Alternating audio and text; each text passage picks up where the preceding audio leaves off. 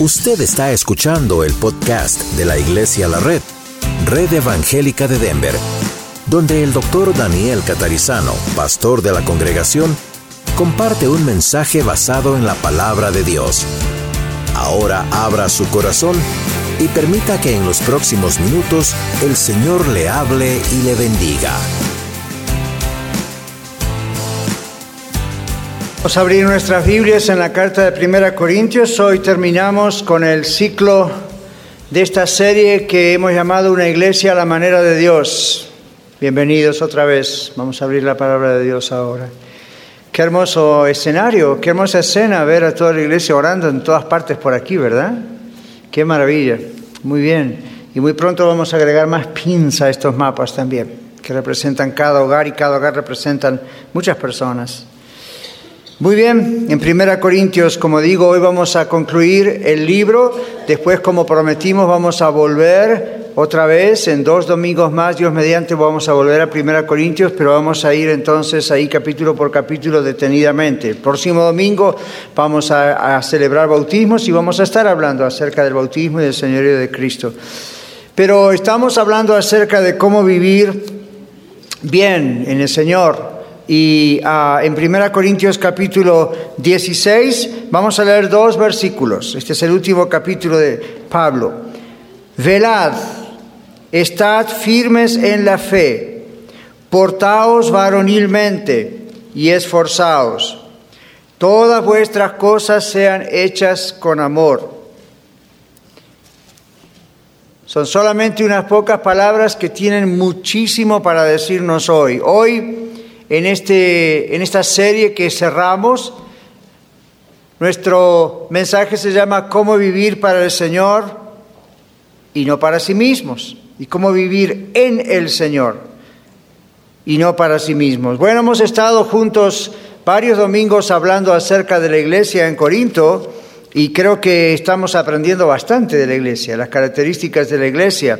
Una iglesia bastante nueva, aproximadamente año y medio, dos, desde que Pablo la había organizado, la había fundado y él viajó para organizar otra en otra zona y ustedes ya más o menos conocen la historia y otros quizás por primera vez hoy, pero la idea es básicamente que la iglesia entró en una soberbia pensando que ellos ya sabían todo y cuando Dios les dio el Espíritu Santo dones, los malusaron, se desordenaron, justamente porque pensaban que a ellos ya la tenían hecha. Y en el medio de todo esto entran falsos profetas, como hemos estudiado también, falsos pastores, apóstoles, maestros falsos que estaban enseñándoles cosas que no eran lo que Pablo, de parte de Dios como un verdadero apóstol, les había enseñado, la doctrina que él mismo recibió del Señor. Entonces, uh, esa era la situación de la iglesia en Corinto, había mucha inmoralidad sexual,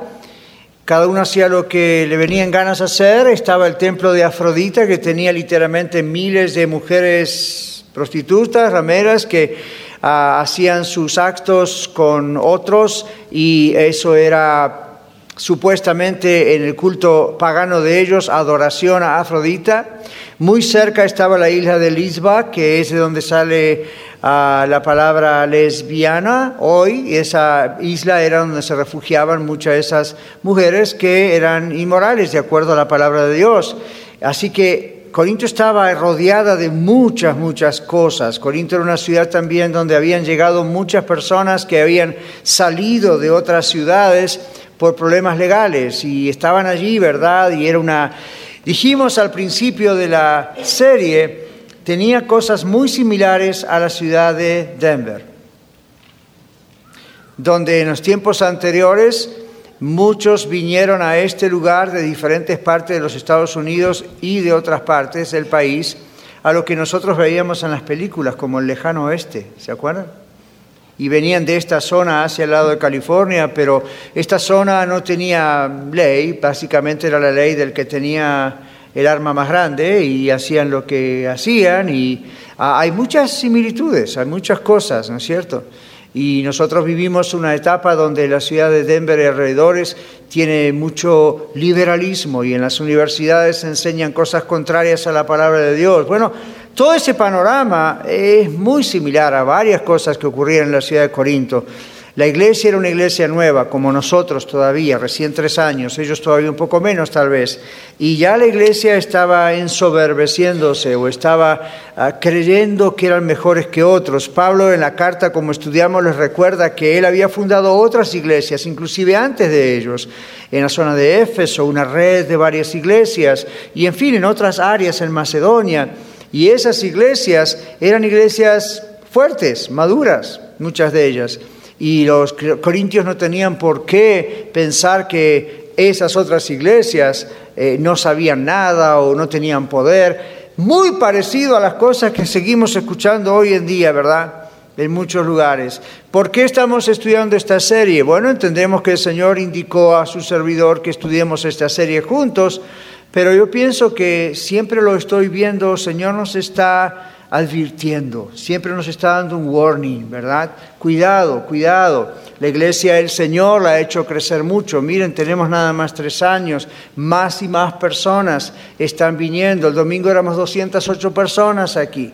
Claro, no todos son miembros de la iglesia, pero muchos están en camino y muchos continúan viniendo. Gente ha conocido a Cristo aquí. Tenemos bautismos realmente bastante seguidos, si se quiere. Hay muchas personas que vienen a esta iglesia buscando la palabra de Dios. Damos gloria a Dios por todo eso, pero Iglesia La Red, hoy que celebramos nuestro tercer aniversario, vamos a decirlo de nuevo, cuidado estemos siempre velando y estemos siempre con cuidado y con humildad y orando a nuestro Señor para que nada de todo lo que Él ha hecho se nos suba a nosotros a la cabeza, comenzando por su servidor y todos los demás. Que estemos orando siempre al Señor y seamos humildes. Y cualquier don del Espíritu, cualquier talento, cualquier cosa maravillosa que Dios haga, aún a través de nosotros, siempre recordemos que la gloria es para Él Siempre lo pongamos a Él en primer lugar, pongamos su palabra en primer lugar, pongamos al Señor Jesucristo en primer lugar. Y entonces el Señor va a continuar haciendo que la iglesia crezca. Y la, meta no es un crecimiento, la meta es, es un resultado. Realmente la meta es decir que la gente pueda tener lugares donde conozca al Señor Jesucristo. Esa es nuestra visión que la gente pueda saber que nuestras vidas son genuinas y que Cristo ha transformado y sigue transformando nuestras vidas, ¿verdad? Y esa es realmente la visión. Bueno, aquí en este caso, eh, Corinto estaba cayendo en la trampa de vivir carnalmente. La mirada de ellos estaba alejando del Señor para en su lugar ponerla en los propios deseos de ellos y también en su egocentrismo, en su yo, en su ego, ¿verdad? La causa de este pecado, ¿cuál fue? Bueno, había sido ah, la causa haberse alejado de los requisitos para cada cristiano y para cada iglesia. ¿Cuál es el requisito? Vivir en el Señor. Es una palabrita muy pequeña en español, solamente dos letras, pero no siempre comprendemos lo que significa vivir en el Señor. En Juan capítulo 16, versículo 23, en una de esas últimas oraciones que el Señor hace, que es conocida como la oración sacerdotal de Jesús, en Juan 17, 23 el Señor Jesús nos dice, yo, está él orando al Padre, a Dios, y está diciendo en voz alta, yo en ellos y tú en mí, para que sean perfectos en unidad, para que el mundo conozca que tú me enviaste y que los has amado como también a mí me has amado. El error de los corintios en esa iglesia era que en vez de estar viviendo en Jesús, ellos estaban viviendo en ellos mismos. Estaban ocupados por tratar de satisfacer sus propios deseos personales. Estaban dando rienda suelta y cayendo en cualquier tentación que se nombrara. Estaban ofendiendo a Dios, como hemos estudiado todo este tiempo en Corintios estaban eh, ofendiendo a Dios mediante caer en diversas formas de pecados sexuales. La Biblia los menciona con nombres que a veces quizá ni conocemos. Estos días escuché a alguien que me preguntó, ¿qué es lascivia? Lo menciona en 1 Corintios y uno lo lee, ¿verdad? Y piensa que todos comprendemos. Es una palabra muy antigua pero tiene que ver con el deseo sexual, de mirar a otra persona y ya se imaginan, ¿no es cierto? Entonces, ah, eso se anida y inevitablemente una cosa va a llevar a la otra. Entonces, ah, por eso decimos todo tipo todo tipo de pecado sexual. Y, y, al mismo tiempo tenían dones del Espíritu. Es muy curioso, ¿verdad? Al mismo tiempo tenían muchas cosas, algunas que sin duda eran, eran verdaderas y otras que posiblemente eran imitaciones. Hemos estudiado eso y vamos a volver sobre eso, Dios mediante, para mirar todos esos detalles dentro de pocos domingos. Pero nuestro Dios ha enviado al Señor Jesucristo para salvarnos. Nuestro Dios ha enviado a Jesucristo para salvarnos, para reconciliarnos con Él. La Biblia dice que la paga del pecado es muerte, es la separación permanente, aquí en la eternidad, peor, de Dios.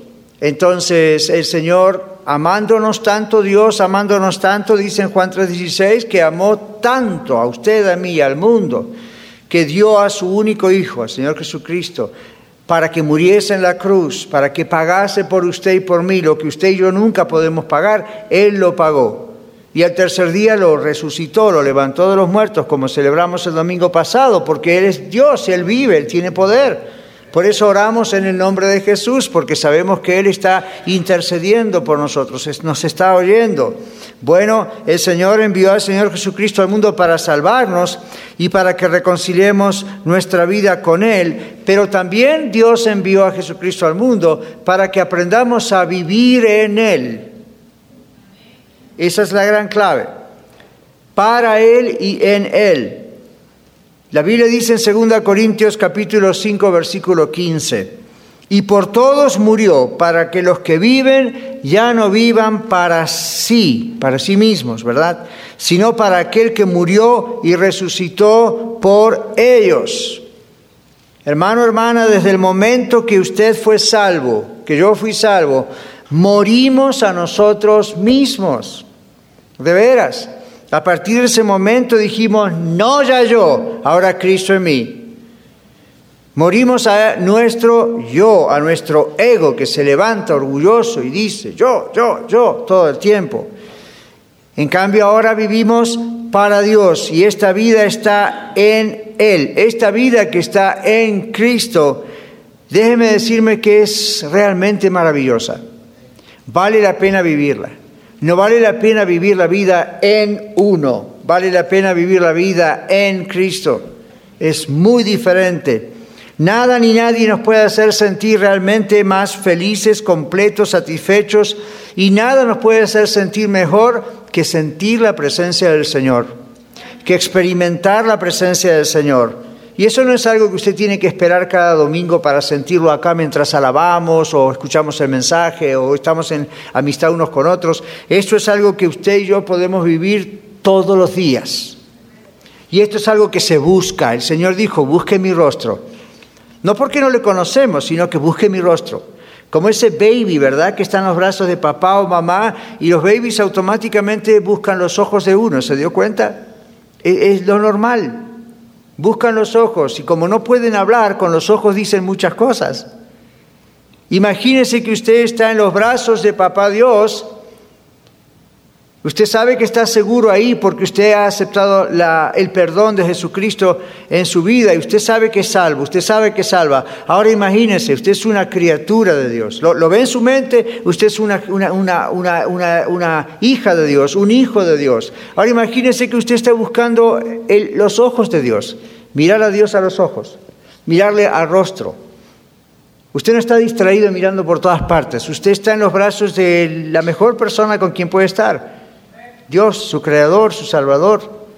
Buscar el rostro de Dios es una experiencia viva. Yo estoy aprendiendo a hacerlo cada vez más, espero que usted también. Usted busca la compañía de Dios.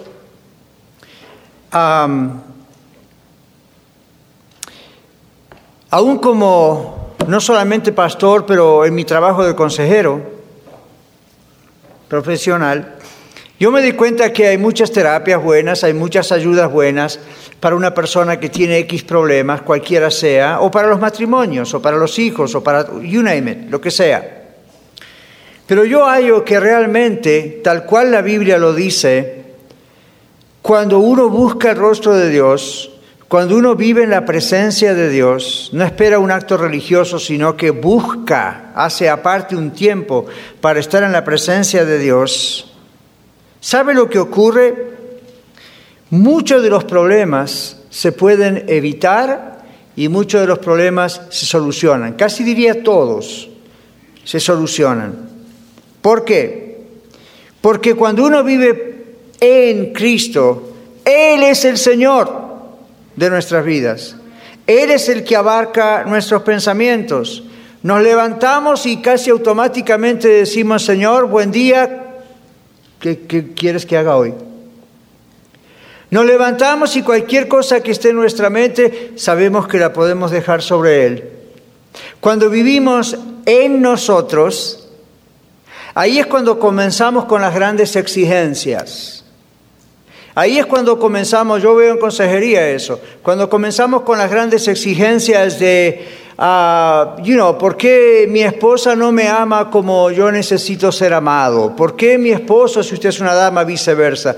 ¿Por qué mis hijos me hacen esto? Y comenzamos a ver la vida bajo los anteojos de nuestro yo.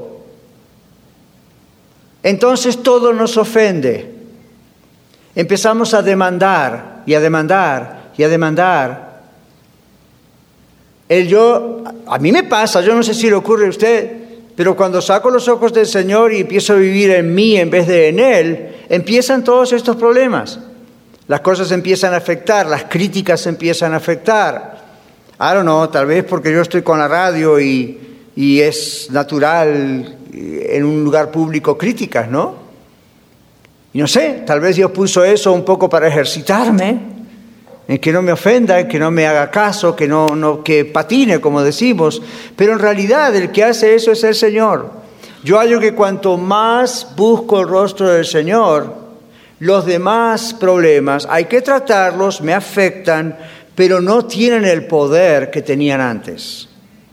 No, tienen el, agujero que hacían antes en mi alma y en mis pensamientos y en mi corazón.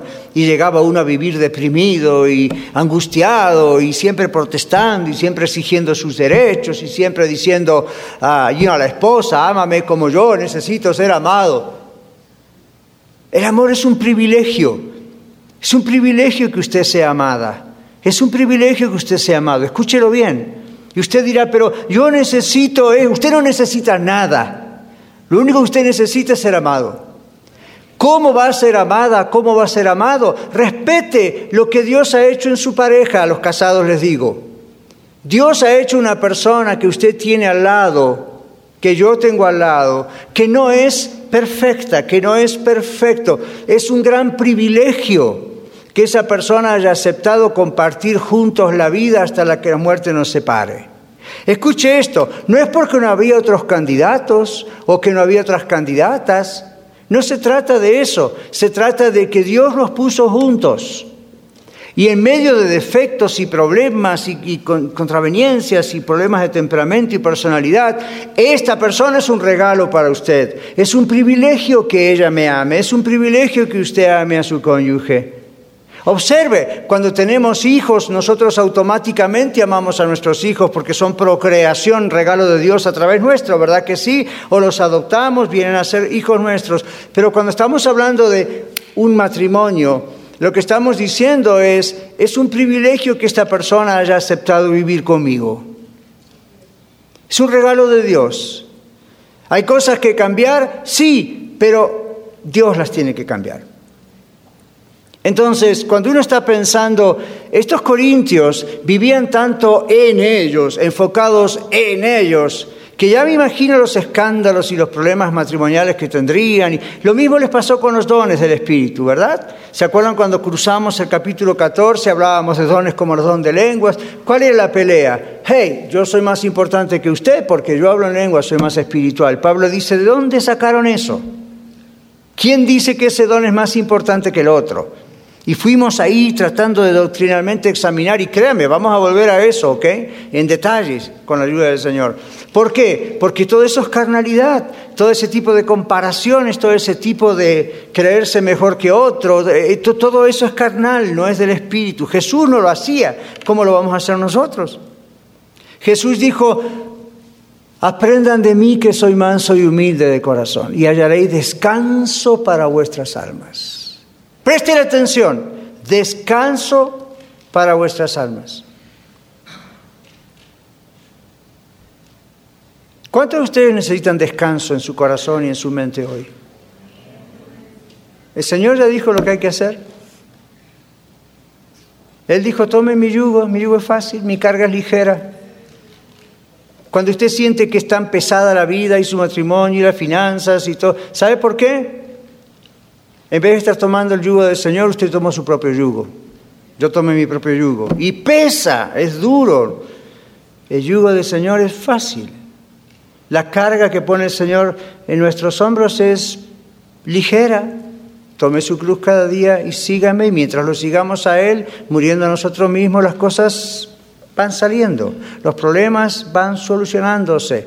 Pero cuando en vez de hacer eso decimos, ok, Señor, por favor acompáñame, no me dejes, porque por favor, mira que yo, no, por favor, Señor, no te puedo, Señor, pero yo voy a hacer lo que quiero. Entonces yo me cargo mi propio yugo y entonces voy dando vueltas y me pesa y me caigo acá y me caigo allá y meto la pata aquí, meto la pata allá y esto que el otro. Cuando el Señor me dice, suelta eso, déjame que yo te guíe, déjame que yo te lleve y busca mi rostro, déjame ser tu Señor y vas a ver que voy a acomodar todas las cosas contigo como testigo. Entonces los corintios en vez de hacer eso, lo que dijeron fue, nosotros la tenemos hecha. Vamos a la iglesia, diezmamos, ofrendamos, tenemos dones espirituales, estamos creciendo. El mero, mero apóstol Pablo fue el que nos organizó aquí, nos fundó, así que ¿qué más queremos? Y el Señor les dice, no, ustedes tienen que aprender a vivir en Cristo. Y claro, yo soy su pastor, entonces yo oro y digo, Señor, esto se aplica a nosotros. Y yo hallo que el Señor dice lo mismo, Daniel, tienes que aprender a vivir en mí. Iglesia La Red tiene que aprender a vivir en Cristo muriendo a su propio yo. ¿Ok? Y usted dice, bueno, pero pastor, todo está muy bien, todo está muy bien hasta que de pronto está mal. Y puede llegar a estar mal. Entonces Dios nos advierte, Dios nos ayuda, Dios nos muestra antes de tener que disciplinarnos. ¿Ok? Entonces podemos evitar esa disciplina del Señor si simplemente dejamos que Él sea nuestro Señor, nos rendimos totalmente a Él. Cinco cosas muy rápidas que, o cuatro que el Señor les dice a través de Pablo que acabamos de leer, porque estas son órdenes para vivir en el Señor, dentro de Él, dejando que Él controle nuestras vidas y sea el Señor. La primera es velar. Usted la leyó conmigo. Dice velar, velen. Esto es una idea aún en el idioma griego con la idea de despiértese, wake up. ¿Ok? Entonces, el ataque de las falsas enseñanzas estaba haciendo estragos en la iglesia de Corinto y está por aquí también por todos lados, en radio, en televisión, en libros, en iglesias. Entonces aquí el ataque de esas falsas enseñanzas siempre está al acecho, igual que lo estaba en la ciudad de Corinto. Aquellos que viven para satisfacer sus propios deseos carnales, aquellos que vivían en Corinto en ellos, enfocados en ellos y no en Cristo, los que no viven para el Señor sino para ellos mismos son siempre presa fácil de los falsos maestros. Son fáciles de ser casados por, como dijo el Señor, los lobos rapaces que se entran en las congregaciones vestidos de oveja. ¿A quiénes, a quiénes agarran esos lobos rapaces? A los que están descuidados a los que viven para sí. Esos lobos rapaces le van a ofrecer a usted y a mí la supuesta solución rápida a su problema de matrimonio, la supuesta solución rápida a su cuestión de las finanzas, el dinero, soluciones rápidas aún para su salud física o mental. Esas personas débiles en Cristo, que no tienen el conocimiento de la palabra de Dios y que no viven en Cristo, por lo tanto no tienen el conocimiento real del Señor, son bien fáciles de pescar, son bien fáciles de atrapar. Usted no lo sea. Usted no lo sea, Iglesia la Rey, yo tampoco.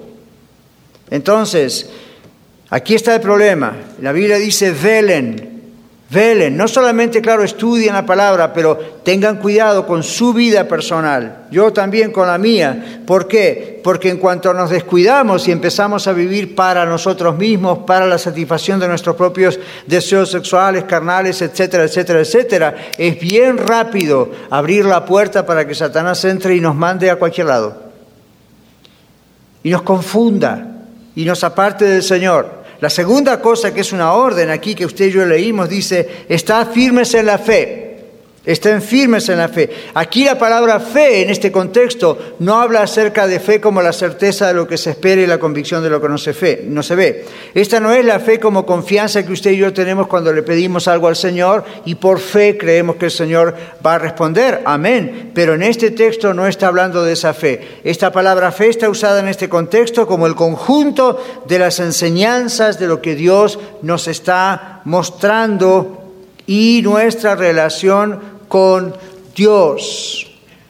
Esto es algo que requiere firmeza. En Colosenses capítulo 1, versículo 10, dice, para que andéis como es digno del Señor, agradándolo en todo, llevando fruto en toda buena obra, y escuche esto, creciendo en el conocimiento de Dios. Y aquí no está hablando el verbo que se usa en griego para conocimiento, no está hablando de un conocimiento intelectual, de un conocimiento de teología, doctrina, teología sistemática, todo eso es muy necesario. Pero todo eso, sin un conocimiento personal del Señor, no sirve, es pura información. Aquí las dos cosas van de la mano. Y el Señor dice, estén firmes en la palabra de Dios, en la fe, en todo lo que es la sana doctrina, y estén firmes en creciendo y creciendo en el conocimiento en nuestra relación con Dios. No podemos tener la misma relación con Dios hoy que tuvimos hace años atrás cuando nos entregamos a Cristo, o meses o días atrás, va creciendo va creciendo. La idea es, vamos conociendo cada vez más al Señor, pero no va a ocurrir si usted espera al domingo. Va a ocurrir si usted busca el rostro de Dios. La otra cosa que dice es portaos varonilmente. Y quizás ustedes, damas aquí presentes o escuchando en el podcast, podrían decir, ah, este no me toca a mí, yo no soy un varón. El término que se usa tiene que ver con dejar de ser niños en nuestra manera de pensar. Otra vez la apelación a lo que ocurría en el capítulo 14, donde el Señor a través de Pablo dice sean maduros, no sean niños en esta manera de pensar. Acá lo dice otra vez, recordándolo quizá, y dice puértense varonilmente, eso es una referencia. También es un término que indica la fortaleza de un soldado que está preparado para la guerra espiritual en contra de esas falsas doctrinas. Yo sé que Efesios capítulo 6 10 al 20, el famoso texto que muchos basan la guerra espiritual, está bien, pero nunca han pensado quizá la otra parte. La guerra espiritual es contra principados y contra potestades, dice la Biblia, contra vuestras espirituales de maldad a las regiones celestes. Pero recuerde que usted todos los días y yo estamos metidos en una guerra espiritual. Y no necesitamos un escenario, ni un profeta, ni un apóstol, ni nada de nada. Necesitamos a Cristo. Y en ese momento usted tiene la armadura de Dios en sus manos, la palabra de Dios. ¿Cómo combatió el Señor Jesucristo al mismo Satanás? Con la palabra de Dios. Escrito está. Y Satanás trató de engañarlo, sí, pero la Biblia dice esto, usando mal la palabra, y el Señor la usó bien, la palabra de verdad. Escrito está. Escrito está, escrito está. Y la oración, y la fe, y el estar firme en la salvación, y firme, usted lea eso, y no tiene tanto que ver con todos los shows que usted ve ahí por guerra espiritual, tiene que ver con usted siendo fuerte cada día con todos estos ataques. La otra cosa que tiene como orden es esfuércense o esforzaos. La vida cristiana requiere esfuerzo intencional aquellos que se están por bautizar, los que se acaban de bautizar hace poco, los que están empezando ahora en el camino de Cristo. La cuestión de la vida cristiana no es vamos a vivir como vengan las cosas, el famoso canto del que será, será. No, esta idea de esfuércense, esforzaos, indica sea intencional, sea proactivo. Esto requiere trabajo. Eso es una vida intencional. Van a venir tentaciones, van a venir pruebas, van a venir escapes por aquí, por allá, a estas cosas, y usted y yo vamos a tener que decir que no, no, el escape no está por ahí, voy a ser intencional, voy a trabajar en esto, voy a esforzarme, no voy a vivir a ver qué pasa, cómo vengan las cosas. Vivir bajo el señorío de Cristo requiere el esfuerzo diario, escuche esto, no se distraiga, requiere el esfuerzo diario de separar tiempo para estar a solas con Dios. Yo oigo que si yo no lo hago, me va mal. Requiere el esfuerzo diario de estar tiempo a solas con Dios. Y eso puede, déjeme decirle, eso puede requerir sacrificios. Creo que casi todos ustedes saben cuál es mi tarea en Radio Luz. Estoy todos los días hablando en el programa, pero creo que muchos de ustedes saben también que yo soy el manager de esa emisora. Pero hace bastante tiempo atrás que debido a que la iglesia está creciendo tanto y ahora tenemos la otra en el norte y hay tanta necesidad, pero debido más que nada a que tantas ocupaciones estaban empezando a robarme mi tiempo a solas con Dios, que yo tuve que tomar una decisión. Y mi decisión fue, ok Señor, una cosa o la otra. Porque el poder está en el tiempo a solas con Dios, donde yo estoy cara a cara contigo y tú hablas conmigo, yo hablo contigo y leo la Biblia y me dices. Y usted dice, ¿y entonces? Bueno, hay que hacer sacrificios. Y yo comencé a hacer algunos cambios ahí en mi trabajo porque dije, esto es prioridad en mi vida. Esto material, Dios se encarga. Esto es prioridad en mi vida. Y yo he hallado que a través de mis años de vida, cada vez que he puesto primero al Señor y no a don dinero, Dios milagrosamente se encarga de hacer cosas que yo jamás hubiera podido hacer con mi propio esfuerzo. Con trabaja y trabaja y trabaja. Atención hispanos, nosotros venimos acá, o muchos vienen acá para decir, hey, a ver si puedo hacer la América o entrar en un negocio mejor. Bueno, bienvenido. Pero ¿saben cuántos de aquí llegan con el Señor y lo dejan al Señor porque hay tanto que trabajar? ¿Por qué no le ora al Señor, no, no habla con el Señor y le dice, Señor, mi deseo es todos los días pasar un rato contigo, pero no cinco minutos caí con el café o el té y ahí me voy. Realmente estar un rato contigo, ver tu presencia, ver que me toques, que me transformes. Pero bueno, no voy a poder trabajar quizás dos, tres trabajos o, tanto, pero tengo que ser responsable, ¿verdad? De mi trabajo, mi familia. Señor, acomódeme, acomódame las cosas. A usted me está escuchando y está diciendo, pastor, pero yo, usted, yo, yo no puedo, mi trabajo. No hay excusa. Observe lo que yo le dije. Yo no le voy a dar un plan de cómo lo tiene que hacer. Mi plan es este. Pregúntele a Dios. Dígale al Señor, Señor, ¿qué puedo hacer para acomodar mis horarios de tal manera que tú no quedes en segundo lugar? ¿Se anima al desafío? Ahora por la mente le va a venir, tengo hijos, tengo carro, tengo esto, yo también. Entonces, en ese momento, usted simplemente continúe con su tiempo, pero dígale al Señor, Señor, tú eres mi Señor. Yo tengo que estar tiempo contigo. Yo quiero escuchar tu voz con claridad. Yo quiero entender la Biblia con claridad. Quiero orar, pero no tengo tiempo. Por favor, dame sabiduría y acomódame este asunto del tiempo. Le garantizo que el Señor le va a responder. Porque no hay nada que el Señor quiera más que estar solo con usted. Y si usted dice, bueno, tal vez el Señor no me va a acomodar el tiempo, bueno, tal vez lo vas a dormir una hora menos, I don't know. ¿Verdad? El punto no es ese, el punto es, ore al Señor y pregúntele a Él. El Señor sabe cómo es su horario, sus horarios, cada uno de nosotros. Pregúntele, ¿cómo puedo hacer, Señor? Y si usted dice, me cuesta orar porque hace tanto que no oro, que, que no sé ni cómo empezar, yo le digo lo que puede hacer. Señor, no sé cómo empezar. Ya está orando. No sé qué decirte, hace tanto que no hablamos. All right? El Señor está ahí como, keep.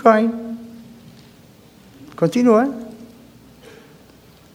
Y usted se va a acostumbrar a hablar con Él cara a cara. ¿Sabe que ahí está la clave? ¿Sabe lo que pasa cuando estamos en contacto a solas con el Señor? El Señor empieza a cortar nuestro orgullo, el Señor va eliminando nuestra arrogancia, las cosas que nuestra esposa o esposo hacían que nos molestaban tanto, de repente no tienen tanta importancia.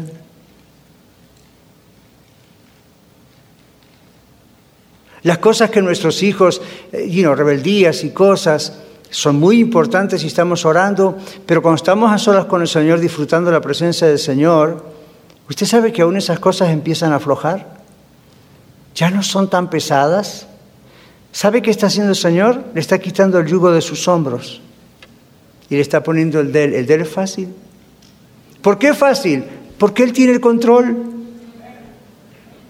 Él tiene el control. Así que esto requiere esfuerzo. Para finalizar, Pablo dice, hagan las cosas con amor. Bueno, eso es la renuncia a la vida en el yo. Y en cambio amar sirviendo a los hermanos, comenzando en el hogar y luego en la familia de la iglesia. El verdadero amor, dijimos durante toda esta carta, el verdadero amor pone primero a la otra persona. La otra persona está primero. Oye, eh, a mí eso me cuesta bastante. Pero a usted también. A usted también. Pero el verdadero amor pone a la otra persona en primer lugar. No mira por uno mismo, no exige de qué manera, como decíamos, yo quiero ser amado de esta manera. Conozca el lenguaje de su amor de su amigo o amiga, pero recuerde que eso no es la Biblia, ¿ok? Conozca simplemente cómo somos y nos tratamos mejor, pero el verdadero amor pone a la otra persona en primer lugar. Ser amado es un privilegio, no es una demanda que se le hace a la otra persona. Vívalo como un privilegio. Vívalo como un privilegio. Y aún el fruto de la paciencia que usted está pidiéndole a Dios va a frotar, va, a brotar de su vida. Varios me han dicho, pastor, ore para que el Señor me ayude a tener paciencia. Y yo le digo, ¿usted sabe que ya la tiene? Gálatas 5:22 dice que el producto, el fruto de la presencia de Dios en nuestra vida es amor, gozo, paz, paciencia, benignidad, bondad, fe, mansedumbre, templanza. ¿Cómo que no lo tiene? Lo tiene. Lo que pasa es que ese fruto está como en la tierra, como la tierra ahí abajo, ¿verdad? Y quiere, quiere salir y dar ese fruto y usted le pone el pie arriba. No, acá estoy yo primero. Entonces es nuestro orgullo, nuestra arrogancia, ahí está el fruto, pero ahí está. No puede salir, pero ahí está. Ahora, cuando estamos en comunión, comunión con el Señor, esta es otra de las cosas que pasan. Esta es otra de las cosas que pasan. Cuando aprendemos a amar como el Señor, la paciencia brota. Y de repente usted va a decir, wow, en otro tiempo yo hubiese roto algo, hubiese perdido la paciencia. Sin embargo, ¿y esto cómo ocurrió? Bueno, la gloria no se la da usted, es gloria de Dios, Dios le da, ok, yo te dije que si me buscabas, ve, ahí está, esto iba a ocurrir. Si vive demandando cómo quiere que le amen, va a perder su tiempo con cualquier persona, ahora o en el futuro. En consejería matrimonial tantas veces me dicen, me quiero divorciar. ¿Por qué? No, porque esto y que el otro. ¿Y entonces qué va a pasar después? Y bueno, me buscaré a alguien que me ame de verdad. No lo hago, pero me dan ganas de reírme. No es profesional, pero por dentro le confieso que me río. ¿Sabe por qué? Nadie le va a amar como usted quiere ser amado. Jesucristo es el único que puede hacer eso. Los demás lo vamos a amar lo mejor que podemos con todos nuestros defectos e imperfecciones. Si usted ama, va a decir, ok, fine. Ya no es tan importante demandarle como quiero que sea eso. Si usted vive en Cristo, el Señor es el Señor de su vida. Usted va a conocer la vida que nunca conoció. Usted va a ser amado como nadie más le puede amar. Y usted va a aprender a amar como hasta ahora nunca supo amar. ¿No le gustaría? Lo último que Pablo dice es, el que no ama a Cristo sea anatema. ¡Wow! Y no dice, Pablo, todo viene muy bien y de pronto dices esto. Esto es una forma de maldición. Es duro. Pero esto es para aquellos que rechazaban al Señor falsos maestros, falsos profetas que se metieron en la iglesia y rechazaban al Señor aún diciendo que eran cristianos, que eran de Cristo. Pablo no hace más que reiterar el castigo que esas personas llevan en sí mismos porque rechazan la salvación y el señorío de Jesucristo en sus vidas. Esta es una manera muy dura de concluir esta carta, pero Pablo lo hace a propósito. Pablo lo hace a propósito como una última advertencia para aquellos que están bajo juicio. En primer lugar, los falsos maestros que se metían en la iglesia de Corinto, pero también aquellos que no tomaban nunca la decisión de rendir sus vidas al Señor Jesucristo y someterse al señorío de Él. Pablo dice, ok, bien, esas personas serán atemas. ¿Quieren serlo? Ok, séanlo. Como alguien dijo que tal vez Dios diría, sea hecha tu voluntad, dijo, no la mía. Pero no le va a ir bien. Vamos a cerrar nuestros ojos para no distraernos simplemente y vamos a orar. Vamos a orar. Yo, yo, haciendo este mensaje, he tenido que pedir perdón al Señor por tantas cosas. Imagino que tal vez usted también. De la manera que Dios haya tocado su corazón, háblele. Él le ama, le está dando oportunidades. Si aún no ha conocido al Señor Jesucristo, ¿qué espera? Abre su corazón, dígale, Señor, perdóname. Yo creo que tú eres el único que puede salvarme, que has muerto en la cruz por mí, que has resucitado el tercer día por mí. Yo creo en ti, a partir de hoy pongo mi confianza únicamente en ti. Sálvame, dame esa seguridad y ayúdame a vivir para ti. Si no, si usted ya lo ha hecho y es un hijo, una hija de Dios, qué bueno. Pero yo pienso que el Señor debe haber tocado su corazón como ha tocado el mío.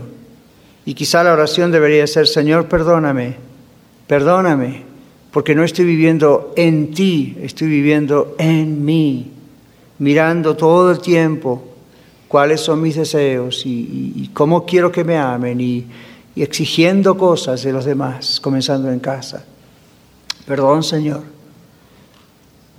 Quiero que seas mi Señor realmente.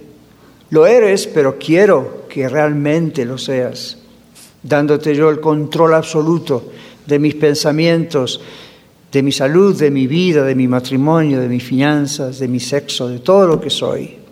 No quiero vivir una vida de inmundicia, no quiero vivir una vida sucia, quiero vivir una vida limpia y ser libre, libre, completamente libre. El Señor dijo, conoceréis la verdad y la verdad os hará libres. Ore al Señor, tómese unos minutitos para no irse de aquí solamente escuchando un mensaje, sino realmente arreglando sus cosas con el Señor. Señor, te damos gracias porque tú nos escuchas. Pedimos perdón por tantas distracciones, por tanto deseo personal, por tanto vivir en nosotros cuando tú quieres que vivamos en ti. Gracias por tu perdón, Señor, y gracias por tu guía, Espíritu Santo de Dios.